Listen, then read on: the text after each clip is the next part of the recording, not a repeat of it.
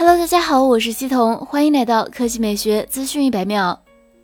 今天，华为终端官方微博宣布，春和景明，万物初盛。三月十六日十九点，二零二二华为全屋智能及全场景新品春季发布会，邀您共同见证。结合宣传海报来看，除了新品发布会活动的时间外，还展示了一个圆环，这可能与这次活动中亮相的产品有关。不过，关于这次发布活动，华为官方暂时还没有公布可能到来的新品的信息，但以往的消息中曾出现过相关内容。在上个月的发布活动中，华为推出了首款搭载 Harmony OS 二的墨水平板华为 MatePad Paper，当时的消息仅展示了这款新品的功能支持和外观设计，并未宣布其国行版本的具体售价和实际发布时间。目前的推测认为，其有望在这次的发布活动中带来国行版本的正式发布。除了墨水平板外，华为还在近日上架了全新的华为 nova 9 SE，并展示了机身外观设计。按照官方公布的信息来看，这款新机目前已经开启了预约，预约活动截止到三月十六日。这款新机似乎也有望出现在三月十六日晚的发布会中。这款新机以往也曾出现了多次爆料。